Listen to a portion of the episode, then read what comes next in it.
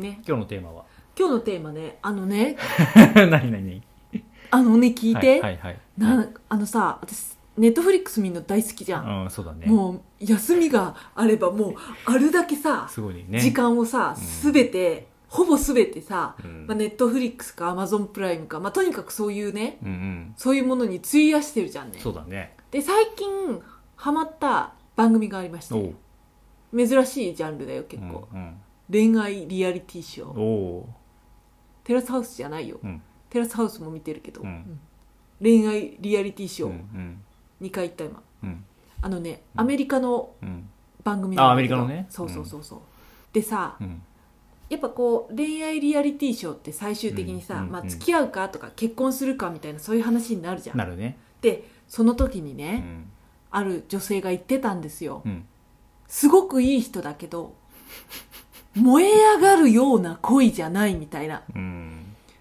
あるよ ねーと思って。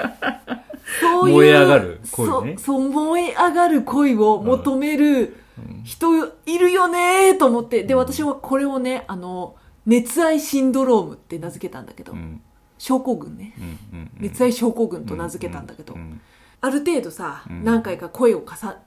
重ねた上でさ、うんまあ、こういう相手がいいなと思いながらも、うん実際にこういい感じの人と恋をした時にうんなんかこう落ち着きはするけれど、うんあと恋愛対象としても見れるけど盛り上がりに欠けるとかうん言っちゃう人をうん熱愛シンドロームだ、うん熱愛シンドロームと呼んでるんですようんうんつまりねつまりねその人がさこう恋愛に求めてるものって人それぞれだから、うん一概には言まあえないんだけど、もちろんもその恋愛リアリティショーはうん結婚するっていうことを目的にしてたの、ちろんうんうんうんまあ要は婚活だよね、うん変わった形の婚活みたいな、うんうんだからさ婚活をするときに盛り上がりに欠けるっていうの が必要なのかなっていうのはねとても感じるとこなんですよねうんわかるでもわかる上がる難しいよねなんか盛り上がりが必要かどうかっていうのはさまあ確かに必要な場面もあるかもしれないけどさそれがこう例えばね結婚っていうフィールドに上がった時にずっと必要かって言われたらさそれは疲れるよね疲れるよ疲 れる疲れるよね疲れるよね盛り盛り上がる燃え上がるとか盛り上がる恋っていうのはさね、相手を振るなんか多分いろいろこう分類できると思うんだよなんだろうなあそもそそうねも盛り上がらない人っているじゃん例えば話が弾まないとかだったら分かると思うんだよああでも話が合うけどやっぱこの人じゃないなってこう生理的に思うのかもしれないし、うんまあでも生理的に思うのはもう恋愛対象じゃないっじてゃこないとじゃんだよねで話は合うしもうなんかもうテンポもなんか波長も合うんだけど盛り上がんないだけで切ってしまうっていうのはこれはどうなんだろうっていうものがあるわけじゃうんないあそうだねまあ生理的にも受け付けるしそうそう話も盛り上がる多分で一緒に暮らすこともできるかもしれないし、うんだうかんら全然 OK なラインだけど、うんそのたった一つのさこう燃え上がりがないっていうだけでうん断るっていうのは何なんだろうね情熱的じゃない情情熱熱的な恋ができてないみたいいなことだよね、でもすごい抽象的だよねその燃え上がるっていうのはさだから例えばさ感動のある映画っていうのはさ例えばいろいろあるわけじゃん、うんうんうん、なんだろうな例えば「ショーシャンク」だったらさこううん何十年なんていうさこう牢獄生活で最後脱獄して「わっしょい!」っていうのがさ、うん、まあ、名作としてね、あるじゃうんなうい。んうんうんでグリーンマイルもそうだよね例えばさ、うんこ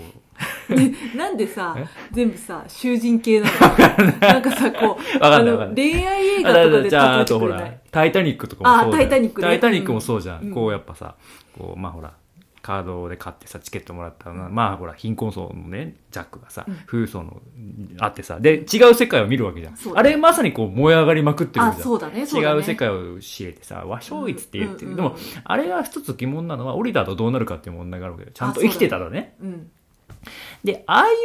うのは確かに感動するし燃え上がるし一つの例の形ではいいんだけど、うんあれをじゃあ現実に落とし込んだ時どうなるかって話があって、うんうんうんうんうんうんうんうんうんうん そうそうそうあらゆる部分で価値観が違うわけだよ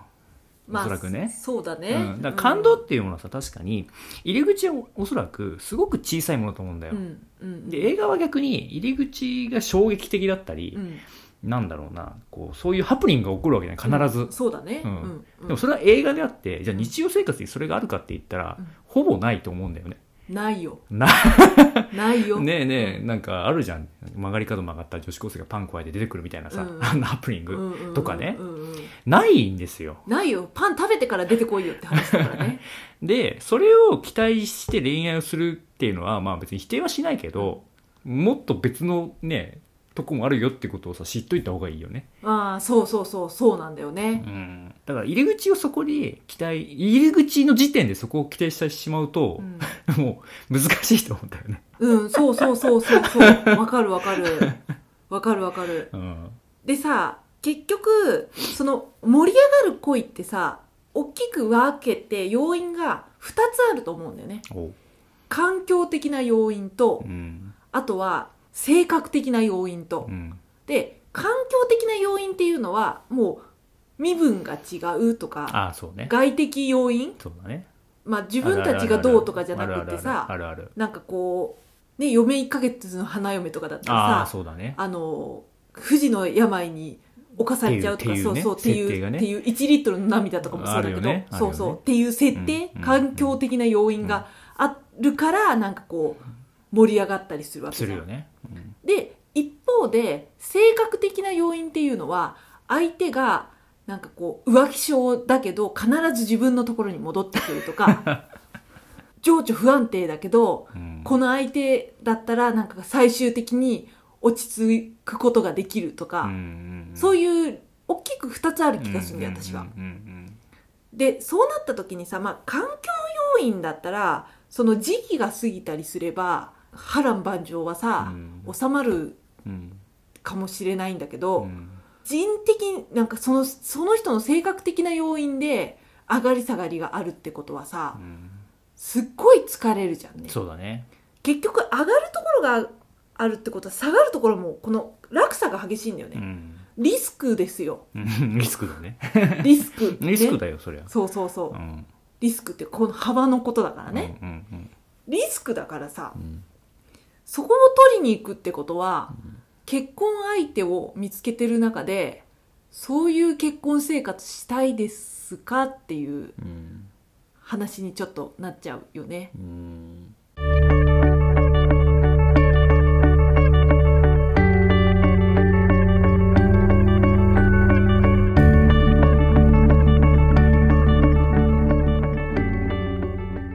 確かにこうドラマとか映画でさ、まあ、あれあんなんまあ2時間とかさに収めるためにさこう何十年っていう人生がギュッと詰まってるわけじゃん、あそうだ前ね提としてね,、うんそうだねりゃそうだよね、うんなんか起こんなきゃいけないわけだそさうだね、うんでもさ日常はさ淡々とさ過ぎていくのがわけですよそうだねうんうんそりゃそうだよね、うんうんまあ、劇的なことがさまあね1ヶ月か2ヶ月に1回は起こるかもしれないけど基本は淡々となんだよそうだねうんうんじゃあ結婚生活なりこのカップルの生活なりを考えた時にさ淡々と過ごす中でっていうかやっぱベースにあるわけだよ、うんそうだね淡々と過ごすことが、うんうんうんでたまにやっぱ自分から何かしらアクションをしてそういう燃え上がるとか感動的なものを演出できるわけだよねまあそうだね頑張れば、まあサプライズとかうんねうん、だからそれのなんだろうねどこに憧れてるかわかんないけど頻度なのかスケールなのかさ、うんうんでもそこだけを見てしまうとさ動けなくなるよねなるやっねぱりね、あとあの盛り上がるタイミングってさうん結婚しちゃったらさもう何十年もいるわけじゃん、うんまあ、別に結婚しなかった場合でもさうん盛り上がるタイミングが恋愛の初期の頃にうん起こるとは限らないと思うんだよねああ私それはね大きいと思う本当に、うんあるあるまあそのね環境的な要因っていう意味で言ったら特にさ長く一緒に時間を過ごせば過ごすほどいろんなイベントがあるわけでしょ、うん予期せぬいいことも悪いこともあるもうわそけれじはゃそうんだよでそのいいこととか悪いことがあった時に一緒にいてあやっぱりこの人こういうところが素敵だなとか、うん、こうしみじみ思うことっていうのもさうん、あるわけじゃんねあるあるあるなんかそっちの方が結婚生活においてはすごく大事だと思うからじゃあ例えばほらねなんだろうな子供を持ってる夫婦にとってさ、うんうんうん子供の例えば卒業とかって話の感動なわけじゃん、まあそうだでねやっぱそこに立つためにはさまず結婚して子供を産んでちゃんと淡々と育てるっていうさ、そうだね過程が大事なわけじゃうんんそうだねでもその先うにんこう、かん卒業っていう感動があるわけうんよ、うんうん就職とかうんさ、うんまたその子供が結婚したりとかさ、うんうんでもそれは親として到達できる部分じゃない、うん、うんそうだねうんでもやっぱその最初の入り口はさ何のことはないさただのさなただのって言っちゃうけど なんかこうななんのこうねそんなこともねわからない予想してないはと思うんだよね。そうだよお見合い結婚かもしれないからうね、ん、だからでもやっぱりこうね時間を重ねていく先に自分でも想像しないような感動が待っていることがあるわけじゃん人生っていうのはんんあるあさ。るあるうん、うんでもそれを予想はできないってことを前提にさいろんな可能性の、ね、選択肢を見ていかないとさ、うんうんすごくね狭める行動になってしまうかもしれないよねそうそうだねやってこう情熱っていうものでもう求めすぎてしうん、まうとねうんうんうんんそうだね本当わかんないよね人生ってねうん、わかんないよね、うんだからこうパッションで恋がしたいってうん思うんだったら恋愛で止めといた方が まあ別に恋愛で止めなくてもいいんだけどさ、うん恋愛止まりになる可能性が高いっていうことをうんちょっと心に留めといた方がいいかもしれないよね。そうねでどうしても結婚したい、まあ、結婚はゴールじゃないけゴーどルじゃない結婚してその後こう一緒に歩む人を歩んでくれる人を見つけたいって思ってるんだったらパッションっていうものとうん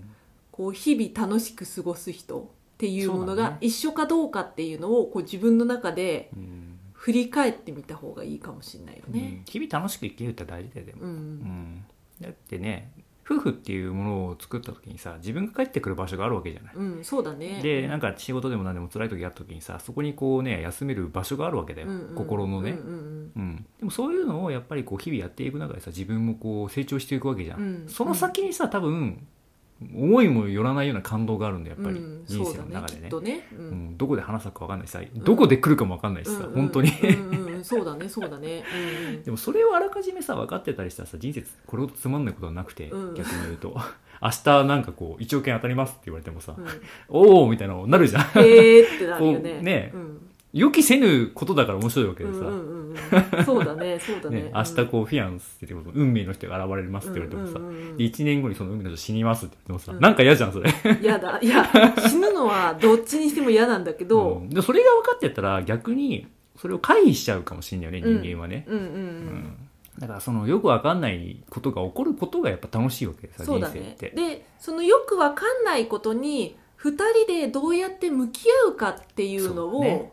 積み上げていくのうがん多分結婚とかパートナーシップっていうそうだから多分感動とかまあそういう燃え上がる恋っていうのは期待しちゃいけないんだよねそうねきっとうんうんそうね期待しちゃいけないんだと思うだからその恋愛初期の状態でああこの人とは盛り上がる恋ではないなって思ってうんそこで切っちゃうというか、まあ、結そう婚そうねしたいんだったらそそうこでそうそうにね切っちゃうのはうんもうんもったいもなっいたといないっていいううかか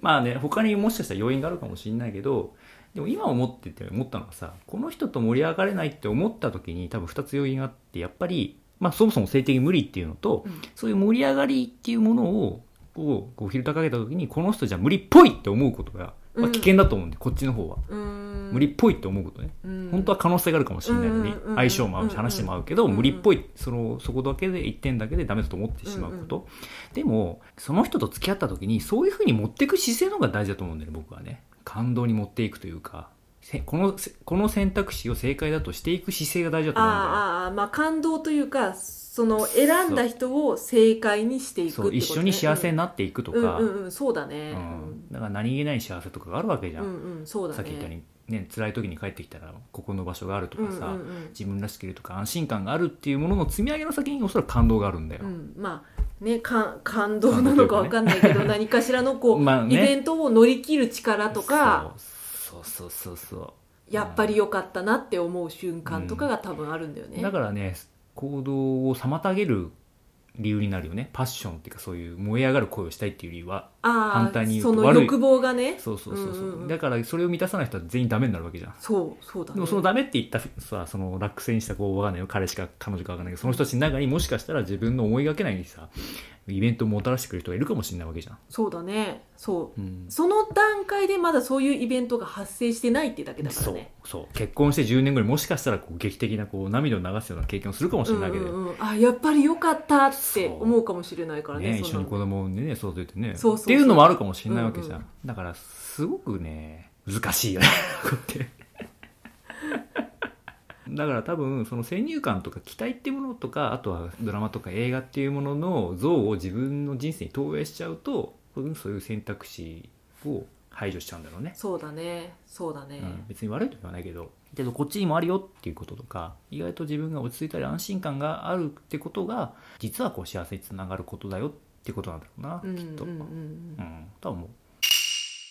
つれづれ恋愛学では皆様のお便りを募集しています。昨日あった嬉しいことから真面目なお悩みまで、ラジオで取り上げてほしい内容をご連絡ください。メールアドレスは trdr. 恋愛 gmail.com まで。 YouTube の方は概要欄をご確認ください。